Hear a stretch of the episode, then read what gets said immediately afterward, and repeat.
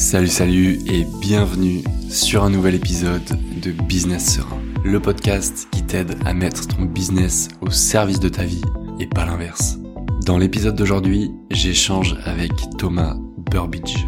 Et dans cet épisode, tu vas découvrir plusieurs choses hyper intéressantes. Et je dis pas ça parce que c'est notre épisode à tous les deux. Tu vas découvrir l'élément clé à mettre en place pour être aligné dans son business, mais aussi son message face à l'échec, la peur de l'échec et cet échec finalement auquel on est tous confrontés à un moment ou un autre dans notre aventure entrepreneuriale. Et enfin, sa vision d'une prospection beaucoup plus humaine, une prospection consentie. Je te laisse découvrir notre échange avec Thomas et je te souhaite une bonne écoute.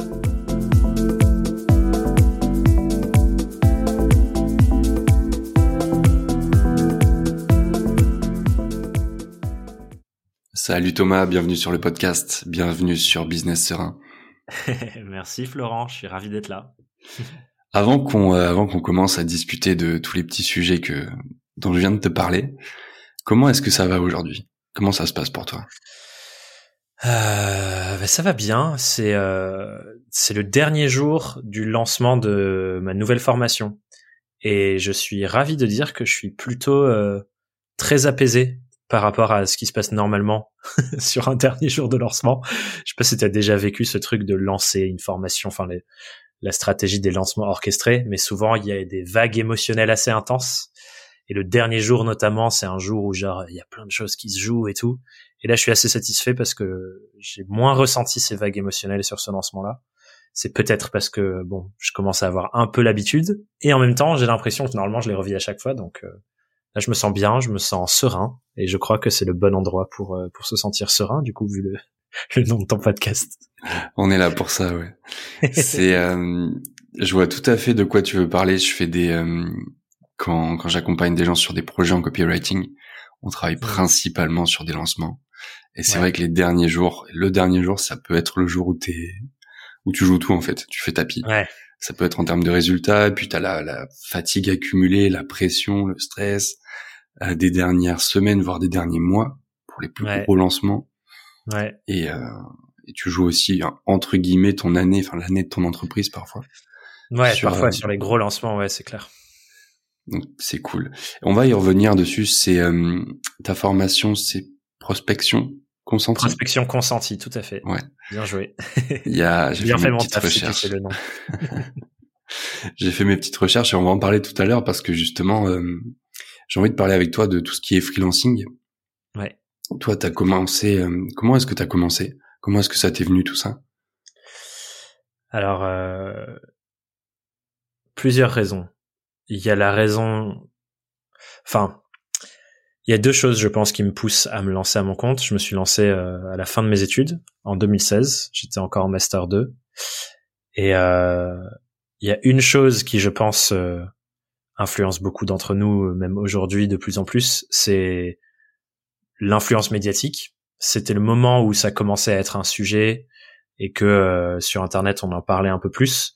Et à l'époque, moi, je me suis lancé notamment euh, après avoir été ciblé par des pubs Facebook de Crème de la Crème, qui est une plateforme euh, de freelance. Et à l'époque, ils ciblaient spécifiquement les étudiants. Et le discours, c'était t'es étudiant, t'as un savoir-faire que tu peux monétiser à côté de tes études. Euh, euh donc, commence à te faire une expérience pro à côté. Donc, il se passe ça. Et en même temps, à côté, quand je suis en master 2, ça fait deux ans que j'ai perdu mon père à mes 20 ans et enfin bref, il y a toute une histoire de mon aventure face au deuil, disons, et tout, tout, tout ce que ça m'a fait vivre euh, en termes de développement personnel. J'ai un peu dû plonger dans euh, la connaissance de moi et travailler sur moi et tout pour survivre parce que c'était un événement euh, très difficile et, et complètement inattendu. Et un des trucs que je retiens de ça, c'est que en explorant un peu la vie de mon père et sa philosophie et tout pour me rapprocher de lui après son départ, j'ai compris que lui, il avait mené toute sa vie en se disant que constamment tout le monde va projeter sur toi leur vision d'une vie bien vécue.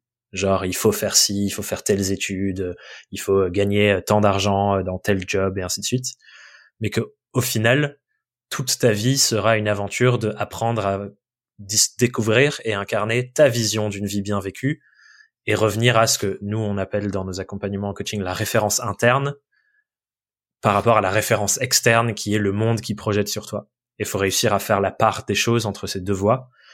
Et euh, au moment où je comprends ça, c'est à peu près au moment où je me lance que lui, il avait vécu toute sa vie dans cette quête et que toute sa famille avait grave projeté des trucs sur ce qu'il devrait faire. Et mon père a fait un peu rupture avec ça pour euh, être le petit dernier fils d'une fratrie de quatre qui euh, veut retaper une ferme perdue au fin fond de la campagne en Dordogne de ses mains, alors que son grand frère c'est un avocat reconnu sur la scène internationale. Ses deux parents c'est des consultants. Enfin, tu vois, c'est le petit divergent de la famille, disons. Il y en a toujours un. Il y en a toujours un, voilà. Et moi, quand je comprends que c'est ça, lui, c'est la quête de sa vie, et qu'en fait, il est mort à la fin de ma première semaine en cabinet de conseil, en alternance, je me dis, il n'y a pas de hasard de ces deux choses. Et je commence du coup à me questionner sur qu'est-ce que moi je veux vraiment faire de ma vie, ça ressemble à quoi pour moi une vie bien vécue. Et à l'époque, bon voilà, je finis, je suis en train de finir mes études, j'en ai aucune idée. En vrai, je suis un jeune gamin euh, qui a rien fait. Mais je me dis, ce que je comprends à l'époque et ce qui fait que je me lance à mon compte, c'est de me dire, si un jour je veux avoir la main sur moduler un peu à quoi ressemble ma vie, faut que j'ai la main sur à quoi ressemble mon travail. Et à l'époque, je ne voyais aucune autre meilleure manière d'avoir le plus de facilité à, à, tu vois, modeler mon travail comme j'en ai envie, comme de la pâte à modeler, que d'être à mon compte. Et c'est pour ça que je me suis lancé à mon compte direct, parce que je me suis dit, si à la fin de mes études, au moment où j'ai pas tant besoin de thunes, je suis ok de bouffer des pâtes parce que je suis jeune et je m'en fous, j'ai aucune attache, j'ai rien. Si je tente pas le coup maintenant d'imaginer un mode de vie et un mode de travail complètement différent où c'est moi qui ai toutes les clés, je le ferai pas plus tard, c'est pas vrai. Parce que je me serais habitué à la sécurité, je me serais habitué à mon gros salaire qu'on me promettait en sortant de Dauphine, euh, ce qui n'aurait pas été la réalité, mais enfin voilà. Et du coup, c'est ça qui me pousse à me lancer à l'époque pour avoir le plus de clés pour imaginer la vie que je veux parce que je suis capable d'imaginer le travail que je veux en étant à mon compte. Et comme le travail est tellement central dans nos vies, dans la société comme elle est dessinée actuellement, je pense que ça passe par là, tu vois. Quand tu as du contrôle sur ton travail, tu peux avoir plus de contrôle sur ta vie. Ouais, de fil en aiguille. Et puis aussi ce que tu, ce que tu vas faire dans ton travail euh, va aussi nourrir l'à côté. C'est-à-dire comment tu vas te sentir. Donc forcément, si tu mets du sens dans dans ce que tu fais pour euh, pour clairement amener ta petite patte au monde et que c'est quelque chose dont, dont tu es fier, qui te nourrit, qui te fait grandir, qui te fait avancer, forcément ça te ça te pousse aussi dans tous les autres euh, domaines. Bah clairement. Mais je pense, tu vois, il y a des stats qui disent qu'en moyenne dans nos vies on bosse 10 000 jours ou 90 000 heures. Et je trouve c'est c'est quand tu te rends compte de tout ce temps et de toute l'énergie qu'un être humain investit dans le travail et dans sa vie, effectivement, comme tu dis, ça fait des effets euh, ricochets. S'il y a des choses que je mets au cœur de la plupart de mes journées en travaillant, naturellement, ça va infuser sur tout ce qui se passe à côté. Et c'est pour ça que moi j'aime bien euh, partir de transformer nos habitudes et notre mode de travail qui nous permet de transformer nos habitudes et euh, notre mode de vie par la suite, parce que les deux sont intimement liés. Là où euh, dans le mode de, enfin dans le pack qu'on nous promet de base dans le travail, c'est t'auras un salaire, donc t'auras de la sécurité, mais en échange, tu troques euh, le fait d'être subordonné. Donc qu'on te dise où être. Par exemple, quand t'es muté, tu vois, quand tu bosses dans telle ou telle boîte, on te dit où aller, où vivre, tu dois changer de ville, tu dois te déraciner de où t'étais installé. Donc tu troques cette subordination de où tu vis, qu'est-ce que tu fais, à quelle heure, euh, quand est-ce que tu as le droit d'être en repos ou pas parce que c'est ton supérieur hiérarchique qui va décider de tes vacances, enfin, ce genre de trucs contre la sécurité. Et j'ai l'impression que ça, effectivement, quand on change, eh ben, on reprend le pouvoir sur toutes ces autres choses. Mais par contre, ce qu'on troque, c'est ben, un peu moins de sécurité parce que bah, être à son compte et mener sa propre entreprise, euh, il y a un peu moins de certitude d'avoir euh, le paiement à la fin du mois, quoi. ouais, c'est beaucoup plus aléatoire et c'est euh, c'est surtout cette petite tension qui s'installe, tu sais, dans le creux du ventre tout le temps quand t'as ta boîte, de savoir si tu vas réussir à, à passer les, les checkpoints, atteindre certains objectifs, à signer certains projets. Ce doute qui ne disparaît jamais pour personne. jamais. Il y a, il y a un truc que tu as dit tout à l'heure euh, quand, quand tu parlais justement de la manière dont tu accompagnes les gens, dont vous accompagnez les gens. Et j'avais envie de rebondir là-dessus parce que tu as dit c'est un, c'est un équilibre sans cesse entre ce que le monde veut de nous, extérieur, et ce que nous on veut. Et bon, toi, tu as eu cet événement, euh, cet événement tragique qui, euh, qui est arrivé quand tu étais très jeune, donc ça a fait un, un déclic. Mais dans les dans les gens que tu accompagnes, dans les freelances que tu que tu vois, comment est-ce que justement tu arrives à leur faire comprendre euh, ça? Comment tu les amènes à justement incarner leur ce qu'ils ont au plus profond d'eux? Bah c'est c'est une super question parce que c'est c'est dur. Euh, moi effectivement, cet événement par rapport à la mort de mon père, j'ai une relation assez euh, intéressante avec cet événement, avec tout le travail de, et on l'appelle comme on veut, développement personnel, euh, courbe du deuil, enfin bref, il y a plein de manières de le dire. Mais tout ça, ça me mène aujourd'hui à avoir à la fois une gratitude de ouf pour cet événement, parce que je sais que je ne serais pas du tout où j'en suis dans ma vie, à faire ce que je fais, à vivre ce que je vis, si mon père n'était pas mort. Et en même temps, une tristesse profonde où je troquerais absolument tout ce que j'ai pour euh, que ça ne soit pas arrivé. Et j'ai aucune idée de ce à quoi ressemblerait ma vie, mais ça, je, je prends le deal à n'importe quel moment, même si je sais qu'il se présentera pas. Mais et du coup, c'est les deux, parce qu'effectivement, comme tu le dis, cet événement, il vient un peu secouer la, la, la, la, direction dans laquelle j'étais. Et clairement, quand j'arrive, donc moi j'ai grandi au fin fond de nulle part en Dordogne, comme je le disais, mes parents étaient un peu des hippies, et en opposition avec ça, moi j'ai j'ai eu cette idéologie et ce rêve dans la tête de devenir quelqu'un d'important, gagner de l'argent, tu vois, en opposition à la frustration du manque de quand j'étais euh, adolescent notamment. Et c'est ça que j'ai l'impression d'avoir gagné cette quête, qui est en fait pas la quête que moi j'ai choisie, mais c'est la quête que la société attendait de moi, de devenir quelqu'un d'important. J'ai l'impression d'avoir gagné ce combat au moment où j'arrive pour finir mes études à Paris, à Dauphine, qui est une des plus grandes écoles en France sur le sujet du marketing, qui était le sujet que j'avais choisi. Et euh, quand je commence mon alternance en cabinet de conseil à la défense, où je suis en costard, ma mallette et tout. Et ça vient faire une rupture sur ce chemin-là. Et je pense que s'il n'y avait pas eu cette rupture brutal, j'aurais continué sur ce chemin, tu vois, parce que c'était euh, un peu, euh, c'était le projet en fait, le projet qu'on m'avait vendu et que j'avais accepté. Et donc c'est effectivement super intéressant que tu dis les gens qui n'ont pas cette rupture avec la lignée, qu'est-ce qui se passe et comment on fait? Et bah parfois ça prend du temps parce qu'en fait quand je parle tout, quand je parlais tout à l'heure de cette euh, de la référence externe. C'est quoi la référence externe? C'est les conditionnements qu'on subit depuis qu'on est enfant. C'est ce que nos parents nous répètent depuis qu'on est gosse. Tu seras avocat, tu seras médecin, tous ces trucs-là. Quand ils nous influencent, et c'est pas en mauvais qu'ils nous influencent, ils veulent notre bien, nos parents, mais ils nous influencent dans le choix de nos études. Ils nous influencent dans les gens avec qui on interagit. Ils nous influencent dans ce qu'on fait pendant nos vacances. Et tu vois, tout ça, ça devient des couches et des couches et des couches qui sont des sortes d'étiquettes identitaires auquel on se réfère parce que notre cerveau et notre psychologie a besoin d'avoir euh, des références pour se dire voilà ce que je suis, ça m'aide à m'orienter et à fonctionner dans le monde. Et si on n'avait pas ces références-là, ben en fait, on, on s'autodétruirait. Ce serait trop compliqué de fonctionner avec les autres êtres humains. Donc ça sert. Et en même temps, il y a un moment donné où ça nous enferme parce que ben voilà, quand je dis je suis x y z, ben si je ne suis pas conforme à ce que je mets derrière cette phrase je suis, euh, c'est comme une petite mort. Notre psychologie a vu ça presque comme une mort. Donc quand on doit aller à l'inverse et qu'on a besoin de sortir de ces étiquettes identitaires pour entreprendre, par exemple, c'est vachement dur. Et donc je pense que la base du processus de comment on fait concrètement quand on accompagne les gens à faire ça, c'est déjà créer un cadre euh, où on se sent très en sécurité, très accueilli. On est, on dit pas que ça c'est mauvais, ça c'est bien, et juste on ouvre un espace pour se rendre compte et se regarder dans le miroir et voir ah ah c'est ça mes conditionnements. Ah c'est ça qu'on m'a appris. Ah c'est ça mes croyances qui viennent de là et c'est pour ça que j'agis de telle ou telle manière. Et quand on se voit dans le miroir et qu'on ose regarder bah là on peut commencer petit à petit à se poser la question de mais est-ce que ça me va en fait? Est-ce que c'est vraiment la décision consciente que j'ai envie de prendre sur comment j'utilise mon temps, sur comment j'utilise mon énergie, sur comment j'utilise mon espace mental et mes pensées et mes idées? Peut-être pas. Peut-être c'est autre chose.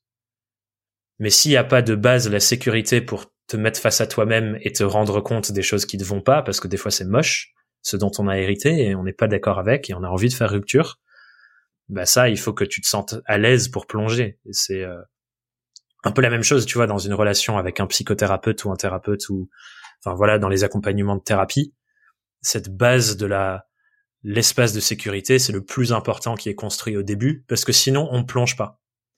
Et ça, je pense que c'est un truc intéressant à mentionner sur un podcast business comme euh, celui que j'ai ou celui que tu as ou dans notre écosystème, c'est que cette sécurité, elle est vraiment pas travaillée, je vois dans la plupart des accompagnements. C'est très résultats, chiffres, croissance, progression. Mais ça, c'est pas des transformations profondes et durables, à mon sens, qui viennent de ces espaces. Certes, on peut avoir plus de chiffres, mais il n'y a pas de, il a pas de vraie connexion à qu'est-ce que j'ai sincèrement envie de faire si je traduis mon humanité et si je décide consciemment, genre, qu'est-ce que je veux faire de mes 80 années sur cette putain de terre, et ensuite je le traduis dans mon business, tu vois. Donc je pense que ouais, le point de départ pour répondre à ta question, c'est vraiment cet espace de sécurité où il y a un cadre, où je sais que je peux plonger, je sais que je peux faire confiance, je sais que je peux me lâcher, et il se passe des trucs dingues quand on offre cet espace euh, auquel on s'attend pas. Et c'est pas ça qu'on c'est pas ça qu'on vend d'ailleurs de base. Les gens, ne, on leur vend pas ça, mais c'est ça, je pense, qu'il faut mettre en place dans la méthodologie d'accompagnement pour que ce qu'on vend puisse advenir. Ouais, ça me fait penser à, ça me fait penser à une phrase qui qui est assez présente en, copywriting. C'est-à-dire, tu vends pas ce dont les, ce que les gens veulent, tu leur vends ce qu'ils ont besoin. Et, euh, et ça fait le lien justement avec, euh, si tu veux performer ou si tu veux t'épanouir du moins, il faut d'abord avoir euh, fait ce travail, avoir posé ses bases. Mais euh, mais c'est pas forcément évident à faire. C'est pas forcément évident à entendre surtout. Qu'il va falloir. Et on n'est pas récompensé pour. On n'est pas récompensé pour. Aujourd'hui, ce qui, ce pourquoi on est récompensé, notamment quand tu vois euh, ce qui se passe sur LinkedIn ou les réseaux ou enfin bref, on est récompensé pour la performance économique et on est récompensé pour faire des gros titres sur des gros trucs. Et du coup, ça fait que on est tous et toutes bercés dans cette espèce de culture conditionnée de la performance, du chiffre, de la réussite, de la croissance, qui est, c'est pas ça qui mène à notre épanouissement en fait. Certes, c'est important. Il y a un endroit où effectivement, bah, il faut euh, euh, une forme de croissance, euh, il faut une forme de progression, il faut que notre entreprise nous permette de vivre, c'est sûr. Mais personnellement, ma croyance, et mon observation que je fais, soutenue par toutes les recherches et tout le travail de documentation et de formation que je fais, c'est que la seule recette qui fonctionne pour qu'on soit vraiment épanoui dans cette aventure, c'est un équilibre entre trois choses. J'allais dire deux, mais on en a rajouté une troisième récemment. C'est l'aventure humaine, donc mon épanouissement en tant qu'être humain dans ce que je fais de ce temps qui m'est offert à vivre. Ça, mélangé à l'aventure entrepreneurial et business. Donc concrètement, comment je fais pour développer cette entreprise, quelle stratégie, quel mode opératoire, quel business model, tous ces trucs-là.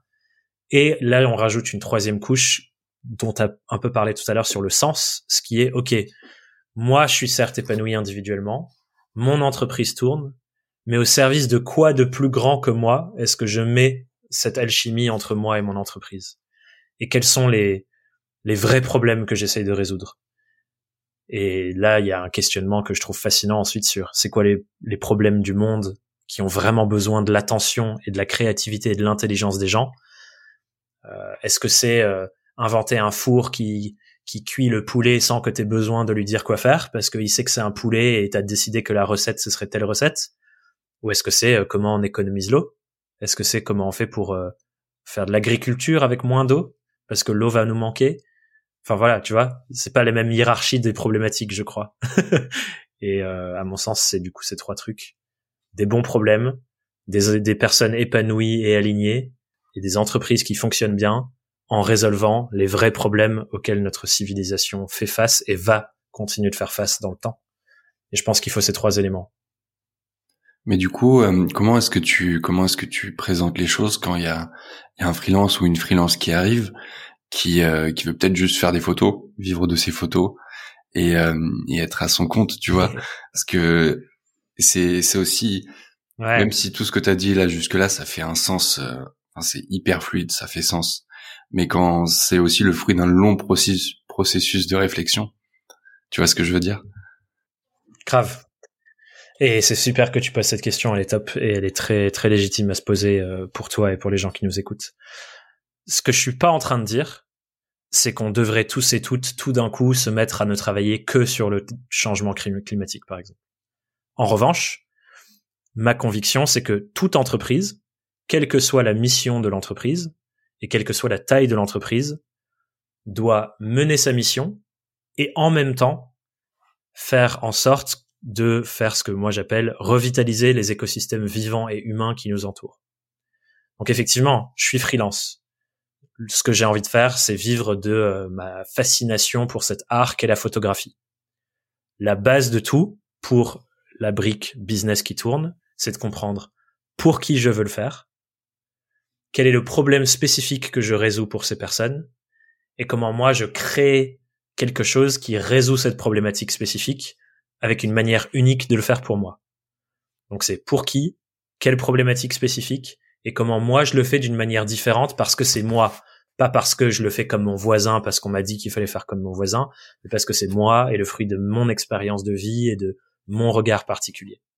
Et ça, c'est la première recette à trouver qui permet du coup alignement individuel, entreprise qui commence à tourner et qui me garantit ma sécurité, ma stabilité de base, pour ensuite utiliser ces deux leviers-là pour s'attaquer au vrai problème. Et c'est hyper intéressant ce que tu soulèves, c'est que effectivement, tant que j'ai pas ma stabilité, mon ma sécurité personnelle, si je suis dans la lutte constante pour me nourrir et me loger, jamais de la vie est-ce que je peux mettre mes meilleures idées, mon temps et mon mon meilleur espace créatif au service des gros problèmes de la vie, tu vois Et c'est là où du coup il y a une réflexion même sociétale qui est intéressante de se dire ok, si on a des problèmes aussi grands à résoudre, et qu'on a besoin de tout le monde, est-ce qu'il n'y a pas un système qu'on peut imaginer pour que tout le monde ait niveau de vie de base et tout le monde soit couvert et bien logé et bien nourri? Et ensuite, ben, on a le temps de s'attaquer aux vrais problèmes. Aujourd'hui, c'est pas tant le cas. J'ai pas l'impression que le système favorise ça. Et donc, moi, la démarche que je prône, c'est de se dire ben, comment je fais grâce à mon travail pour faire en sorte que j'ai ma stabilité, mon épanouissement, mon alignement personnel, j'ai une entreprise qui commence à me permettre ça. Et ensuite, ok, ben mettons mettons mes réflexions au service du monde.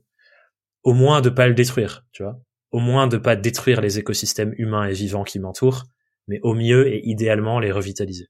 Ouais, les les deux premiers les deux premiers piliers viennent en fait comme les marches d'un escalier où justement après t'accèdes et tu Exactement. peux t'accèdes à l'étage supérieur qui va être une contribution plus large parce que justement t'as t'as les moyens, les ressources euh, et, c'est la pyramide de Maslow en fait. C'est ça. C'est tout bête, mais euh, mais c'est un peu ça. Et c'est après vers quoi j'oriente la suite une fois que j'ai ma base.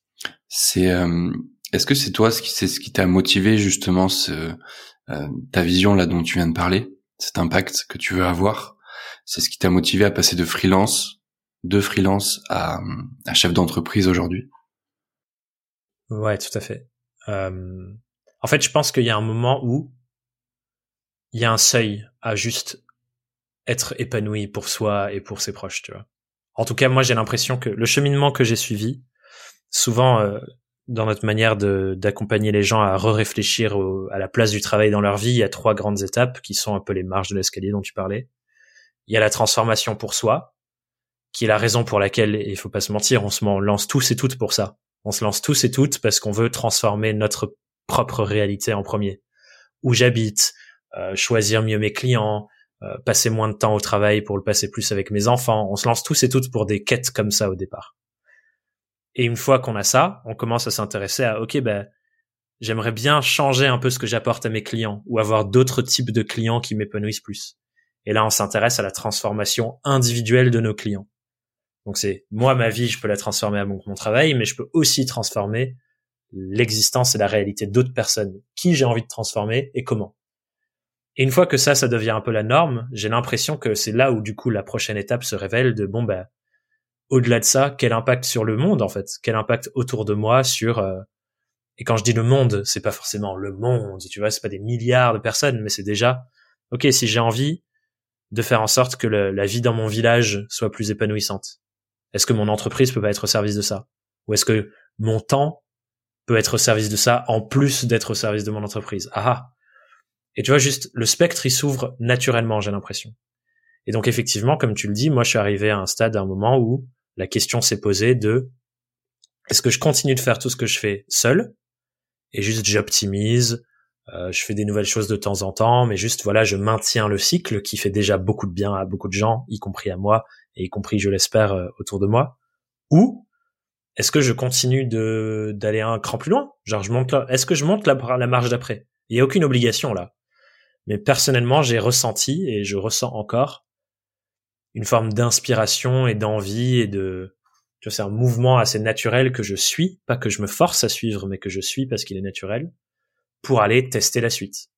Et je vois que pourquoi ce que je comprends de moi, ce que j'ai l'impression de comprendre de moi, c'est que ça, ça vient aussi de ma fascination pour euh, les jeux de société, par exemple, ou euh, un peu certains jeux vidéo aussi, où il y a une part très euh, stratégique, ou comprendre les différentes options et goûter un peu à tout, et ensuite revenir et recommencer. Tu vois, il y a un jeu que j'ai à la maison qui est le jeu issu du film Dune, euh, qui a fait carton avec Timothée Chalamet et dont j'ai lu tous les livres d'ailleurs. Et c'est un jeu très stratégique, c'est un jeu de société très stratégique. Aucune partie ne se ressemble. Et t'as des personnages différents avec des euh, des stratégies différentes en fonction des personnages et j'adore ce jeu. Genre j'y ai joué, je pense, 15-20 fois et j'ai encore envie d'y jouer tellement il est incroyable parce que chaque partie est différente. Et j'ai l'impression c'est un peu ça l'entrepreneuriat aussi.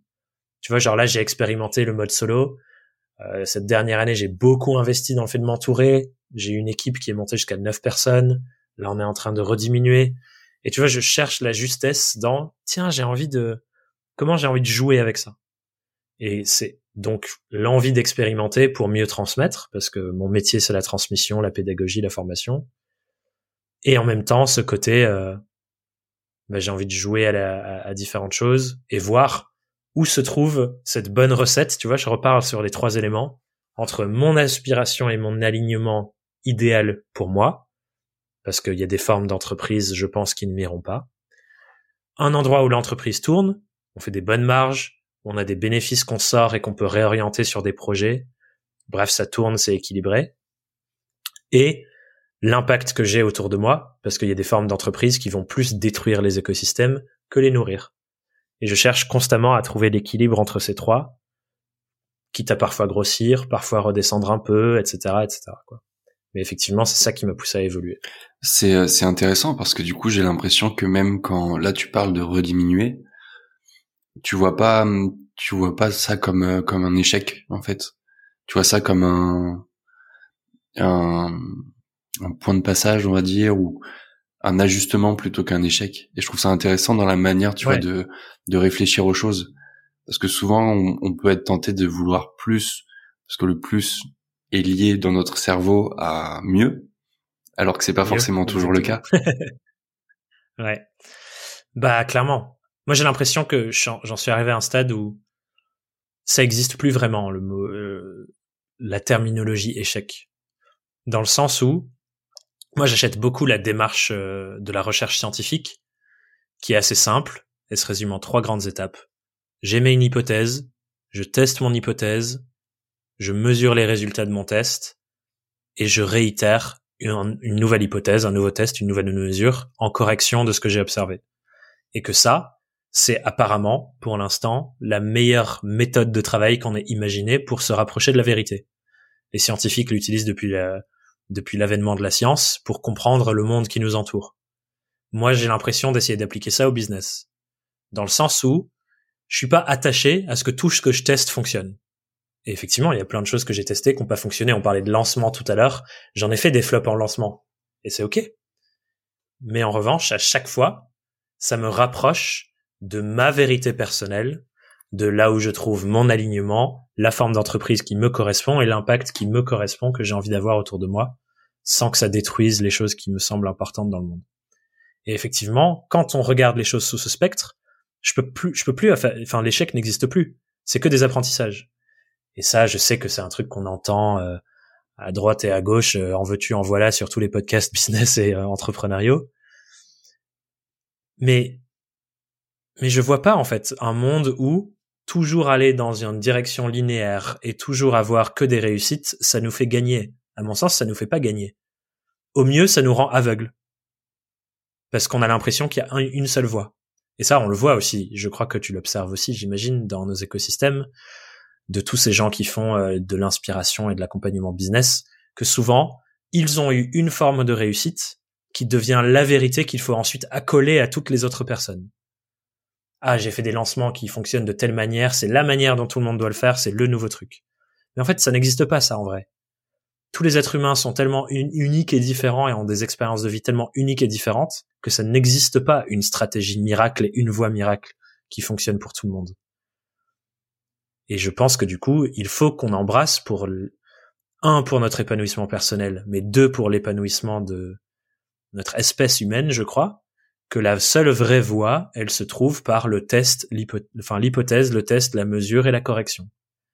Et que là, on devrait, par exemple, corriger sur tellement de nos comportements qui ont été considérés par le passé comme des avancées. Et c'est génial. Tu vois, genre, il y a plein de choses qui euh, ont amélioré notre confort, notre capacité à avoir des idées. Enfin, tu vois, la technologie, ça a été incroyable. Et en même temps, aujourd'hui, j'ai l'impression que les mesures qu'on fait dans la science montrent que, bah, en fait, on peut plus continuer dans cette voie. Il faut corriger. Et si on n'accepte pas que parfois il faut corriger pour ensuite aller vers du mieux, tu vois, un pas en arrière pour deux pas en avant, et qu'on fait que des pas en avant, à mon sens, autant individuellement que collectivement, on va un jour dans le mur. Donc je pense que pour réappuyer encore une fois sur cette putain de porte qui a été enfoncée des millions de fois de l'échec n'existe pas, je vais le dire d'une autre manière. Une dernière fois. Si vous n'acceptez ou une dernière fois, peut-être que ce sera la dernière fois, mais je vais le dire d'une autre manière qu'on vous avez peut-être pas entendu. Si vous n'acceptez pas d'avoir parfois des projets qui ne procurent pas les mesures que vous aimeriez avoir, pas le nombre de likes, pas le nombre d'euros, pas le nombre de je ne sais quoi, un jour, cette obligation que vous vous mettez à toujours réussir vous emmènera dans un mur ou dans un autre. Ce mur s'appellera peut-être burn-out, ce mur s'appellera peut-être faillite. Il y a différents types de murs, mais ne pas accepter d'apprendre et que l'apprentissage est le plus important et pas la réussite, c'est ça qui nous mène dans le mur. Parce qu'on on, se ferme nos yeux aux alternatives, quelque part. D'après toi, là, pour, euh, pour recentrer un petit peu sur tout ce qui touche au freelancing, c'est toi là, c'est, c'est quoi la chose la plus mal interprétée selon toi sur le freelancing? J'aime beaucoup cette question. C'est quoi la chose la plus mal interprétée? Je pense qu'il y a un sujet sur... Euh, je pourrais te prendre plein de trucs. Mais globalement, j'ai l'impression qu'il y a beaucoup de euh, il faut faire ci pour réussir ça. Beaucoup de fausses vérités. Et un des trucs qui, je vois, créer de la tension pour les gens, c'est le sujet du positionnement ou de la spécialisation. Il y a plein de gens qui disent il faut que tu te niches, il faut que tu choisisses une spécialité, il faut que tu sois l'expert reconnu de tel petit truc.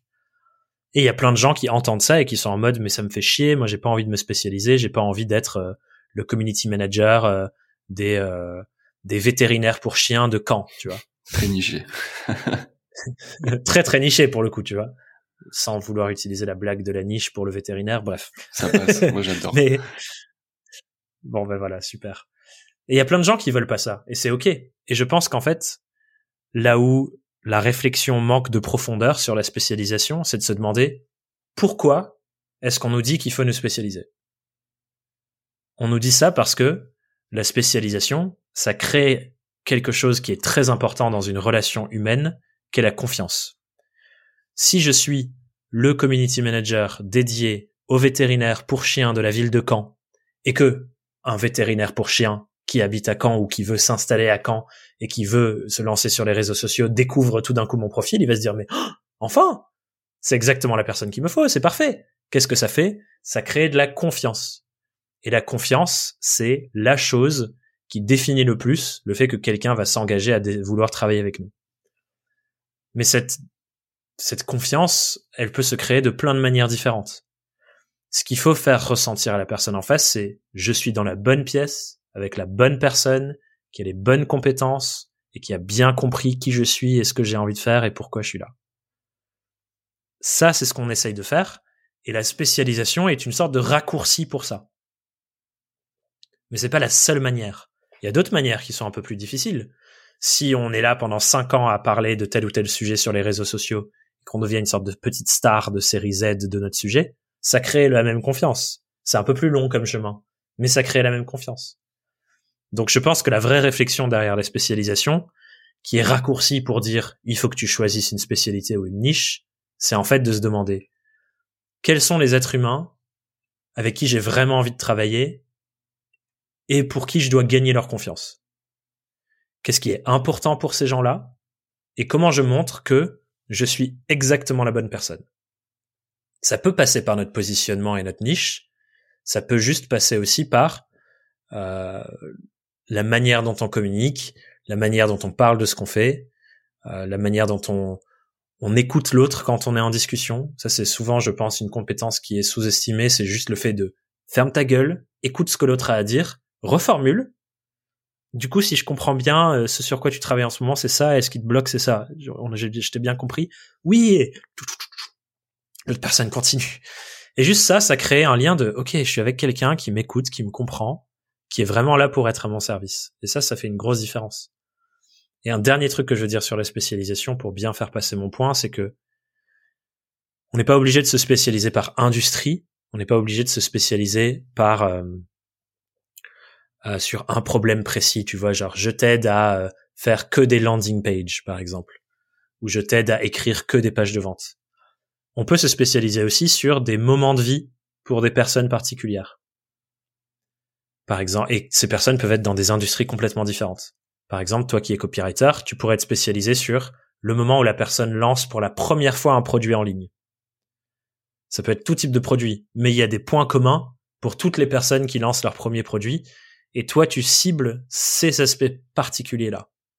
Un autre truc, ça pourrait être, ok, euh, t'es infopreneur, et du coup c'est des infopreneurs de différentes industries, et t'as testé le modèle de faire des lancements tout le temps, mais t'en as marre parce que t'es épuisé. Moi, je t'aide à sortir de cette course incessante au lancement orchestré et aller vers des modèles de vente plus durables, plus evergreen comme on les appelle dans le jargon. Et moi, je suis spécialisé sur ce passage de vie là, du lancement orchestré à l'evergreen. Et t'es pas obligé d'être niché que sur le domaine de j'en sais rien, euh, euh, la formation en ligne ou la séduction ou euh, que sais-je. T'es es spécialisé sur un changement de vie pour des gens particuliers qui vivent du coup des choses particulières à ce moment-là. Et ça, c'est une forme de spécialité aussi, mais c'est pas celle dont on nous parle communément, où on se dit il faut que je choisisse une industrie particulière, par exemple, tu vois. Ouais, j'ajouterais même euh, un truc sur euh, sur la spécialisation, c'est que euh, c'est pas parce que tu as cette étiquette et que tu es spécialisé sur quelque chose, que ce soit un changement de vie ou ou un marché, une discipline, peu importe, que ça te ferme les autres portes en fait. Moi, j'ai, moi, j'ai remarqué, tu vois, euh, je suis pour le coup euh, spécialisé en lancement pour les entrepreneurs, euh, tout ce qui touche au bien-être, spiritualité. Et sur les quatre dernières personnes que j'ai signées, il y en a trois qui ont rien à voir. Tu vois, c'est c'est aussi important de le dire pour les gens. En fait, à partir du moment où tu mets une certaine casquette sur ta tête, bah, toutes les autres portes ne se ferment pas. C'est juste que tu vas peut-être communiquer un peu plus sur euh, ce que tu fais vis-à-vis de ces personnes que tu veux aider, mais ça n'empêche pas qu'il y a d'autres personnes qui pourront entendre ce que tu as à dire et être attirées. Tout à fait. Peut-être que ta, com sera pas sur mesure pour ces personnes et quelque part euh, tant mieux. Mais euh, mais si elles viennent à toi, c'est aussi parce que elles ont senti un truc en toi, tu vois, une manière de faire qui leur parle. Ouais. Et c'est tu vois, je pense un truc qui fait qu'on a peur de ça, c'est la peur euh, que tout être humain a d'être rejeté. Et souvent, il y a, ce, truc qui est intéressant de quand on creuse sur des sujets liés au monde émotionnel et les émotions qui nous retiennent d'agir, on revient très souvent à soit la peur du rejet, soit une autre, mais je me, me souviens plus exactement l'autre, elle m'échappe aujourd'hui, mais la peur du rejet est une des deux grandes peurs qui surgissent dans ces trucs-là. Je vais pas faire X parce que j'ai peur que euh, on me rejette. Et ça, c'est naturel parce que notre petit cerveau humain qui a pas tant évalué, évolué, pardon, ou en tout cas il y a une partie qui a quasiment pas évolué depuis euh, le moment où on vivait dans des grottes, être rejeté par le groupe social, c'était être seul dans la nature et mourir parce qu'on allait se faire défoncer par des lions ou un truc comme ça. Donc c'était un mécanisme de survie et c'est encore aujourd'hui un peu un mécanisme de survie. Je ne veux pas être rejeté parce que quelque part c'est comme une petite mort d'être rejeté par le groupe social. Personne a envie d'être euh, la personne chelou que, à qui personne parle au collège ou au lycée, tu vois. C'est pas un désir qu'on a. Et ça, ça reste avec nous dans, dans notre vie adulte aussi. Et du coup, c'est un truc que je vois effectivement plein de personnes qui se lancent essayer de faire. C'est je veux communiquer de la manière la plus englobante possible pour que personne se sente rejeté et que pour que personne me rejette moi. Mais du coup, ça fait quoi? Ça fait que je communique comme n'importe qui, c'est lisse, il n'y a pas d'aspérité, il y a rien auquel se raccrocher, ça parle pas du tout de moi et de ma personne étrange parce qu'on est tous et toutes un peu étranges et chelous à un endroit de C'est trop bien. c'est ça qui est bien. ça il faut le valoriser, c'est trop bien. Exactement, c'est ça qui fait qu'on a des relations tu vois, c'est ça qui fait qu'il y a des gens, ce sera parfait de travailler avec toi, mais avec moi, ce sera pas du tout le cas. Et inversement, il y a des gens, ils sont parfaits pour moi, et ça, ça n'irait pas du tout avec Florent. Et c'est super qu'il y que ça, ça existe, parce que ça fait de la place pour tout le monde. Et c'est pour ça qu'on n'est pas tous amis avec les amis de tout le monde. Enfin, c'est ça qui fait que notre espèce humaine est si riche et si fascinante, parce qu'on est tous différents et différentes. Et ça, je pense, c'est un truc hyper important, au-delà de la spécialisation. A une autre phrase qui m'avait beaucoup parlé de quelqu'un que j'écoutais beaucoup, euh, moi, à mes débuts sur un podcast américain qui s'appelle Pat Flynn. Et il y a un épisode où il disait, en fait, ta niche, c'est toi. Si tu construis à partir de toi, l'être humain si bizarre et différent et unique que personne ne peut copier, ton business ressemblera à aucun autre business. Et ça, je trouve que c'est une réflexion qui est hyper intéressante aussi pour, comme tu dis, cibler avec qui j'ai envie de travailler, ce qui est différent effectivement de s'enfermer parce que il y a toujours des opportunités qui se présenteront en dehors de exactement ce qu'on a défini qu'on voulait faire. Mais définir quelque chose, ça nous aide à un nous lancer, faciliter la life dans comment on communique et pour qui et qu'est-ce qu'on construit. Parce que si on essaie de plaire à tout le monde, notre business il va être chelou. On va dire une, on dirait une chimère, c'est pas un animal naturel. Et, euh, et ouais, voilà. Donc, euh, je pense aussi se dire que ne pas oser choisir quelque chose, c'est quelque part renoncer aussi à notre euh, bizarrerie unique qui est importante à valoriser. On a là on vient de parler de justement euh, les personnes à qui tu veux t'adresser, comment s'y adresser, faire aussi la différence entre euh, les personnes que tu veux, t'en as légèrement parlé, les personnes que tu veux avec toi et celles que tu ne veux pas, parce que ça vous allez pas, on va pas forcément se correspondre et et c'est c'est tant mieux. Parce que quand quand on va matcher avec quelqu'un, ça va être ouf. Et là, j'ai envie de faire le lien avec euh, prospection consentie, qui euh, qui est aussi euh, la prospection, qui est souvent quand tu es freelance ou quand tu es, entrepreneur au départ, tu as toujours cette période, tu vois, où tu dois mettre les mains dans le cambouis et t'y mettre en fait d'une manière ou d'une autre si tu veux que ça aille plus vite, si tu veux apprendre aussi. Et j'aime beaucoup cette notion de consenti parce que euh, souvent mmh. quand on pense prospection, on pense euh, les gros bourrins qui t'envoient euh, des emails euh, que t'as pas demandé avec des objets un peu chelous et ou sur tes, tes DM LinkedIn, tu vois, des gens qui te proposent des trucs, qui te donnent des trucs que t'as pas demandé, dont t'as pas forcément besoin et qui vont jamais servir au final. Comment ça t'est venu ouais. cette idée? Bah déjà je je suis pas surpris d'entendre que toi aussi, comme je crois nous tous et nous toutes, avons cette expérience d'avoir un jour quelqu'un qui a débarqué dans notre vie sans nous demander si on était d'accord, soit par téléphone, soit dans nos DM LinkedIn, soit par mail, soit même devant notre putain de porte, et qui commence à déblatérer son speech pour nous améliorer notre vie alors que on, le veut pas quoi. Et ça c'est un truc que je trouve fascinant chez les êtres humains, c'est que tout le monde adore changer et se transformer et s'améliorer personne veut qu'on nous oblige à le faire. Et ça, c'est un truc qui est très intéressant sur la prospection, je trouve, c'est que la manière dont les gens font les choses dans la prospection classique, c'est euh, Florent, tu n'es pas encore au courant, mais tu as absolument besoin de moi dans ta vie. Je vais absolument radicalement transformer ton expérience. Laisse-moi juste te parler pendant une dizaine de petites minutes. Tu verras, c'est très court pour te, vendre ces choses incroyables dont je vais te parler dans cinq minutes. Ils nous dégueulent dessus sur leur pitch de vente, quoi. Et on veut pas ça. Personne veut ça. Et je ne comprends pas pourquoi tout le monde continue de le faire. Et je pense que, comme tu le dis, on le fait quelque part par obligation, où on se dit, j'ai besoin d'avoir des clients, j'ai besoin de faire rentrer des thunes, j'ai pas l'impression qu'il y ait une autre manière de le faire que de maintenir cette espèce de culture chelou et, à mon sens, toxique d'une prospection qui est récompensée quand elle dépasse les limites d'autrui, quand elle s'infiltre dans nos vies, quand elle s'infiltre même presque dans nos maisons, avec cette image du commercial qui met le pied dans la porte pour euh, gagner 3 30 secondes de plus sur son pitch. Et en fait, ça c'est à mon sens, c'est pas du tout quelque chose qu'il faut qu'on encourage dans notre culture. Les gens qui dépassent les limites des autres pour avoir ce qu'ils veulent, alors que les gens posent leurs limites et disent non. Et du coup, ça, ça m'est venu de cette observation en me disant, mais est-ce qu'on peut pas faire autrement? Et moi, un truc que j'adore faire euh, euh, dans mes réflexions sur l'entrepreneuriat, sur le business, c'est essayer de mélanger des sujets qui, a priori, n'ont rien à voir. Là, par exemple, j'ai un épisode de podcast qui est sorti sur mon podcast ce matin L'idée, c'est comment on peut s'inspirer de la philosophie et des principes de la permaculture pour faire des entreprises plus au service du monde. Et tu vois, mélanger la permaculture et le business, ça, je trouve ça fascinant. Et ici, sur la prospection, c'est pareil. C'est mélanger la prospection, qui a priori est un truc où on dépasse complètement les limites des gens et on prend pas ça en compte et on est un peu en mode forceur, avec euh, quelque chose qui s'appelle la culture du consentement que j'ai découvert dans des mouvements féministes et notamment via ma coloc qui est ma meilleure amie et mon associé aussi, et me dire comment on marie ces deux choses.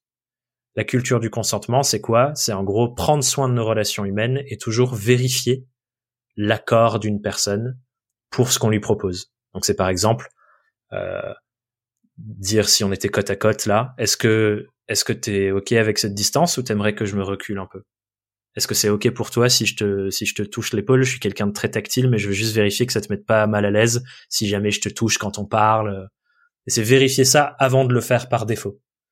Là où, dans notre vie, on nous a super bien appris et apprises à mais non, allez, fais un bisou à Tata Monique alors qu'on n'a absolument pas envie de faire un bisou à Tata Monique. Ou tais-toi, dis oui. En salle de classe, par exemple, c'est tais-toi, ton avis ne compte pas, fais ce que je te dis euh, sans... Euh, je m'en fous de si t'es d'accord ou pas. Et on a super bien entraîné à juste dire oui bêtement, sans réfléchir et sans sentir est-ce que j'ai vraiment envie de faire ça ou pas. Et donc, l'idée, c'est de marier ça dans la prospection pour avoir des relations beaucoup plus épanouissantes avec nos potentiels clients.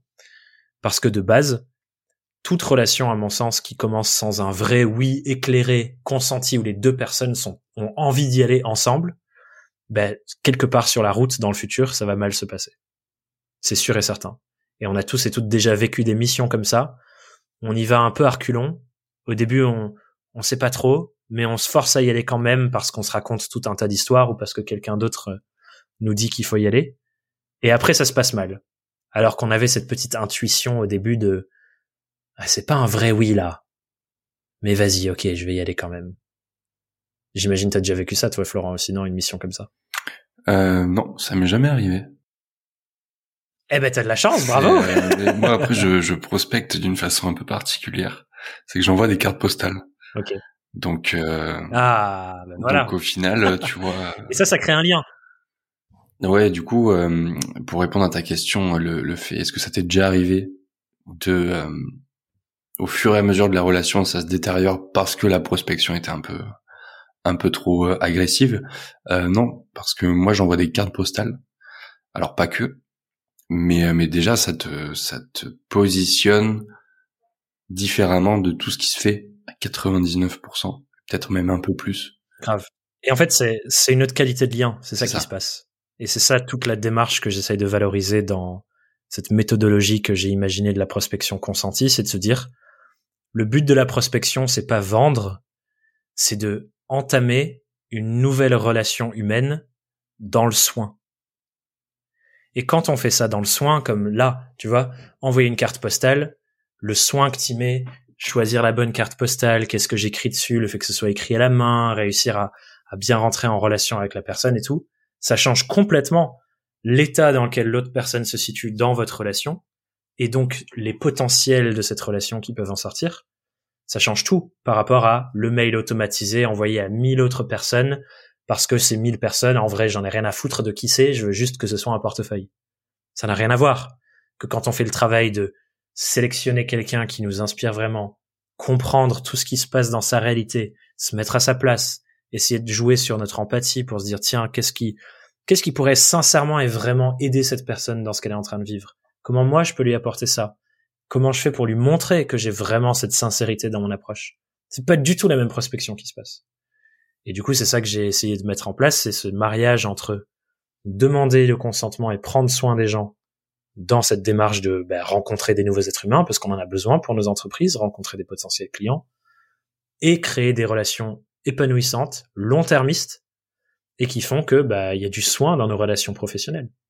Et encore une fois, comme on disait tout à l'heure, avec la conviction que si on fait ça plus dans le pro et qu'on cultive plus cette culture du consentement dans le pro, elle va aussi avoir des répercussions dans la vie personnelle après et que ça aura des répercussions sur nos relations euh, amicales, euh, intimes, sexuelles même. Euh, on prendra juste plus soin des êtres humains en fait.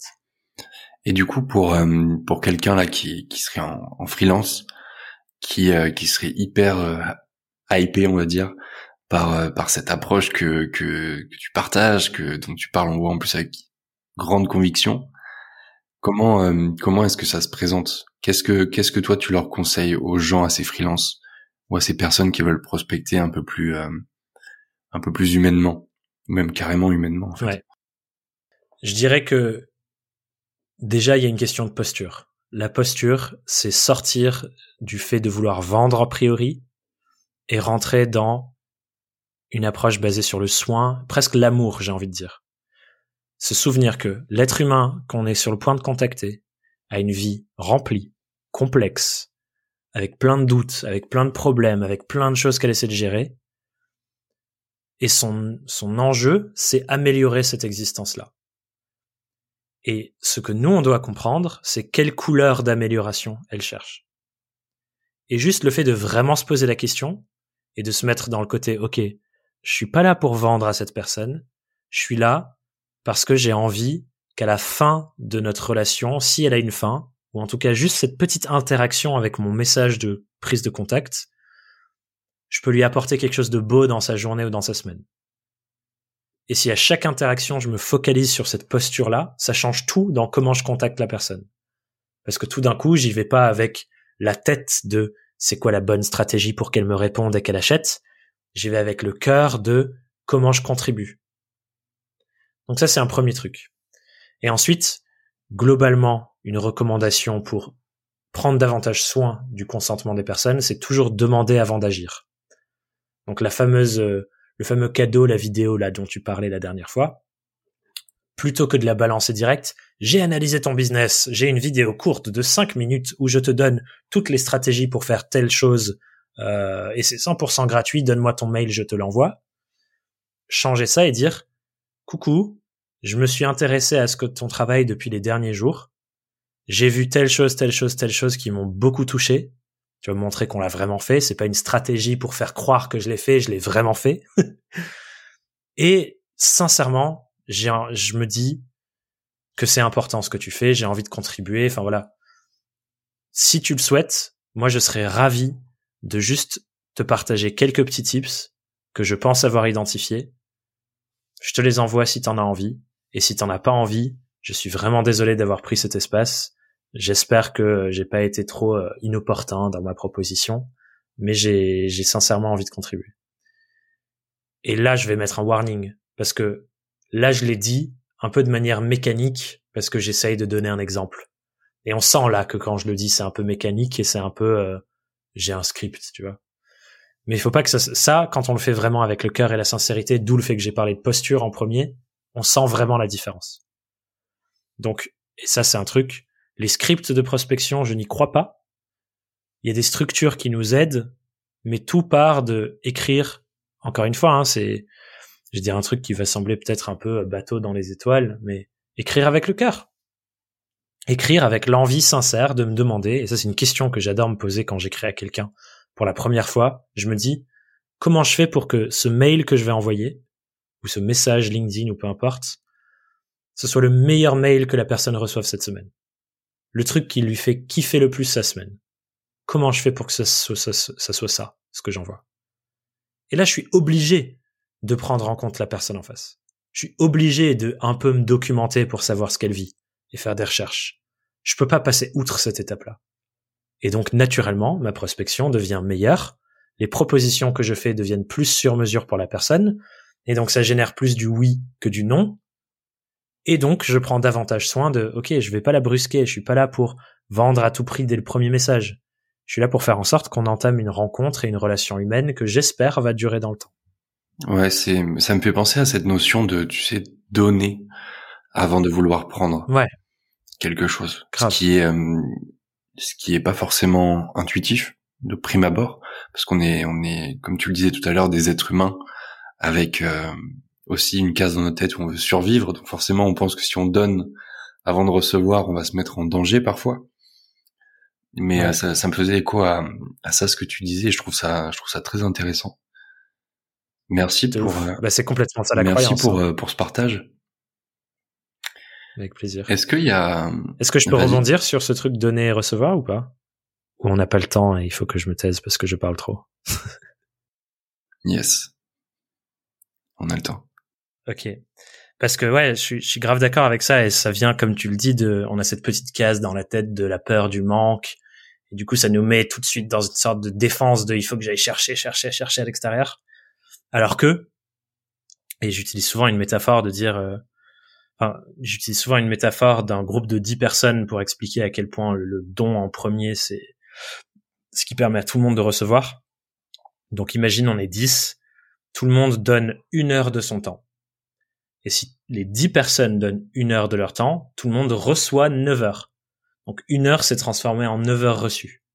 Alors que si tout le monde dans ce groupe de 10 personnes vient en premier avec l'intention de prendre et qu'il y a une seule personne qui donne une heure, ben tout le monde reçoit une heure, sauf une personne qui reçoit rien et qui a donné. Et je crois qu'il faut vraiment qu'on rentre effectivement dans ce spectre et c'est très dur de le faire hein, au début parce qu'on est dans ce truc de faut que ça marche, faut que je vende et tout. Mais j'ai l'impression que la générosité appelle vraiment le fait que ça nous revienne. Et euh, en off, là, tu, tu parlais de karma. Clairement, ce genre de philosophie de vie, je trouve, ça aide beaucoup à nous mettre dans la direction de nous dire comment je fais pour contribuer en premier, avec la conviction et la croyance que ça me reviendra forcément d'une forme ou d'une autre. Et ça, j'ai, je peux rien appuyer là qui dit c'est scientifiquement vérifié, euh, les énergies nous reviennent, nanana, je peux pas le dire et l'affirmer. Et en même temps, moi j'y crois dur comme fer. Et c'est quelque chose que j'essaye d'incarner dans tout ce que je fais, de me dire, le but, c'est pas forcément d'être le meilleur. Le but, c'est pas forcément de, de, de, de défoncer les autres. Mon but, c'est d'être le plus généreux sur mon marché. Et pour l'instant, j'ai l'impression que cette stratégie marche super bien pour moi. La personne qui donne plus que toutes les autres. Ouais, ça, ça résonne vachement avec euh, déjà avec tout l'épisode qu'on vient de faire, tout l'échange qu'on vient d'avoir, et, euh, et j'ai aussi l'impression que c'est euh, comme tu l'as dit, quand tu donnes, tu reçois, mais ça va aussi se s'illustrer dans les autres domaines de vie, tu vois. Ouais. Quand quand c'est quelque chose, un pli que tu prends dans le pro, ça va aussi être un pli que tu vas prendre de fil en aiguille dans le perso. Grave parce que bah parce que tu peux pas juste on off la personne que t'es d'un d'un d'un environnement à un autre. Et je trouve ça vachement intéressant que de la manière dont les deux peuvent se nourrir. Tu peux aussi tout à fait commencer dans le perso avec ça. Euh, même si là on est sur business serein tu vois on parle de d'entrepreneuriat de, de bien-être. Mais tu peux aussi commencer dans le perso et les deux vont se nourrir euh. de fou. De fou. Mais euh, ouais tout comme tu dis tout ça communique. Il n'y a pas un silo pro, un silo perso, et on est deux personnes différentes et distinctes dans les deux. Ça, ça n'existe pas. Ce sont des mondes qui communiquent. Ce sont des mondes qui s'influencent. Forcément, quand il y a quelque chose qui se passe dans le pro, ça impacte le perso, et vice versa. Et donc, comme tu dis là, je crois qu'effectivement, faut qu'on apprenne à faire communiquer davantage ces deux mondes et accepter que je suis un être humain plein. Il se trouve que parfois, ce que je fais, on pose l'étiquette travail dessus. Et il se trouve que parfois, ce que je fais, on pose l'étiquette loisir ou l'étiquette euh, relation ou autre. Et tous nos domaines de vie comme ça communiquent. Bah écoute, merci beaucoup pour euh, tout ce que tu es venu partager aujourd'hui. Est-ce qu'il y a plaisir Florent, merci. Est-ce qu'il y a une question que tu aurais aimé qu'on te pose, alors pas forcément ici, mais euh, au fur et à mesure des podcasts que tu as enregistrés, qu'on t'a jamais posé C'est dur, hein. J'ai je crois que c'est la deuxième fois qu'on me pose cette question et je la trouve toujours aussi difficile. J'ai mon, mon ami, euh, mon ami Romain Limois m'a interviewé récemment sur son podcast Euh, il vient de commencer à faire des interviews. C'est un podcast qui s'appelle Stratège. Je sais pas si tu le connais. Et son angle, tout son angle des interviews qu'il fait, c'est de se dire, je vais penser toutes les interviews que les gens ont fait de l'autre personne et essayer de poser des questions qu'on leur a jamais posées. Et du coup, il m'avait demandé aussi, qu'est-ce qu'on t'a jamais demandé et que t'aimerais qu'on te demande avant l'épisode là, il avait fait? Et une des questions qu'il m'a pas posée, mais euh, que, que, que, sur laquelle je pense que je suis prêt enfin à m'exprimer, c'est euh, c'est les, les questions, c'est le féminisme. Parce que quelque chose qu'on essaie d'incarner avec la boîte, c'est euh, de, de, militer dans le sens euh, des mouvements féministes. Pourquoi? Parce que quelque chose qui est de plus en plus important pour moi dans les accompagnements qu'on propose, c'est certes le travail avec l'individu, mais en fait, le travail de chaque individu, il y a une marge de manœuvre qui a ses limites. Et il faut aussi travailler sur la structure et le système dans lequel chaque individu s'insère. Et il se trouve que le, la structure et le système dans lequel on s'insère, c'est un système qui est qu'on peut et doit, je pense, encore qualifier de patriarcal, c'est-à-dire où les hommes ont beaucoup plus de privilèges et de facilités que les femmes. Les hommes ont une forme de domination sur les femmes. Je l'ai vu récemment euh, sur euh, les réseaux sociaux d'une de mes clientes qui, enfin, dans le cadre de notre accompagnement, se lance pour se rendre plus visible sur LinkedIn notamment. Après 15 ans d'être à son compte, elle commence enfin à prendre la parole sur l'expertise incroyable qu'elle a. Et au premier ou deuxième post sur LinkedIn, il y a un mec qui sort de nulle part, qui commence à lui envoyer des messages privés en se moquant ouvertement de ce qu'elle écrivait. Et sa réaction première, c'est quoi? C'est je le savais, j'aurais pas dû prendre la parole, et elle replie sur soi. Ça, c'est typiquement une illustration de la société de domination patriarcale qui s'exerce et qui fait qu'une entrepreneuse a moins la capacité de mettre en œuvre des stratégies qu'elle sait être pertinentes pour sa boîte. Ça n'a aucun truc, ça n'a rien à voir avec son individu là, mais ça a tout à voir avec le système de domination dans lequel on, on opère. Et ça, c'est un sujet sur lequel j'ai pas vraiment encore pris la parole. C'est la première fois, là, je viens de le faire d'ailleurs, en répondant moi-même à la question. Mais euh, ça, je pense que ouais, j'ai envie de l'exprimer de plus en plus sur ce côté. Oui, il y a l'individu, mais il y a les systèmes et les structures dans lesquels on s'intègre. Il y a un système politique, il y a le système patriarcal, il y en a plein d'autres.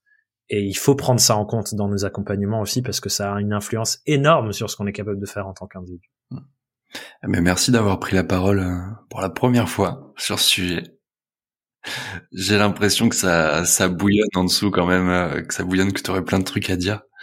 Mais euh, j'ai l'impression qu'on pourrait aussi en faire un épisode à part entière. Où est-ce qu'on, où est-ce qu'on envoie les gens qui veulent en apprendre plus sur toi, s'ils te connaissent pas encore? Globalement, je suis présent un peu partout sur tous les réseaux sociaux. Les, et donc on sur le nom de Thomas Burbidge. Les réseaux où je suis le plus actif, c'est LinkedIn et Instagram. Mais je pense que ce qui permet de vraiment euh, sentir un peu la profondeur que j'essaie de donner au travail qu'on fait avec la boîte, c'est ma newsletter que j'envoie tous les jeudis. Et à chaque fois, j'essaye de fouiller des sujets un peu différents et mélanger des choses, comme je disais tout à l'heure, qui n'ont pas l'habitude d'être mélangées pour sortir des nouveaux points de vue.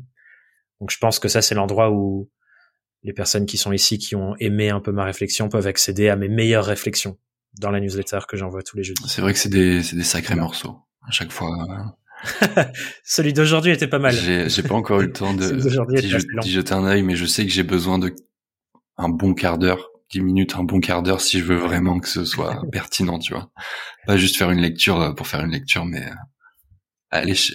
C'est pas des petites newsletters. Ouais. Mais c'est bien, c'est bien qu'il y ait des formats comme ça aussi en newsletter qui soient, qui soient, qui beaucoup, où tu vas plus en profondeur parce que tu peux le faire plutôt que sur les réseaux sociaux où ça va être des contenus un peu plus éphémères Hum, bien que ça puisse être aussi très pertinent, tu vois, mais l'algorithme, vu qu'il n'y a pas d'algorithme sur euh, par mail, ça reste présent dans la boîte mail des gens, tu peux le sauvegarder et tout. Donc, euh, donc je mettrai un petit lien vers, vers ta newsletter. J'aime bien, j'aime bien écrire des formats un peu plus longs parce que moi aussi, je m'autorise, comme tu le dis, le temps d'analyse, quoi. Merci à toi, encore une fois. Et puis, euh, je te souhaite une très bonne fin de lancement. Yes, merci. Derrière à bientôt. ciao, ciao. Ciao. J'espère que cet épisode t'a plu.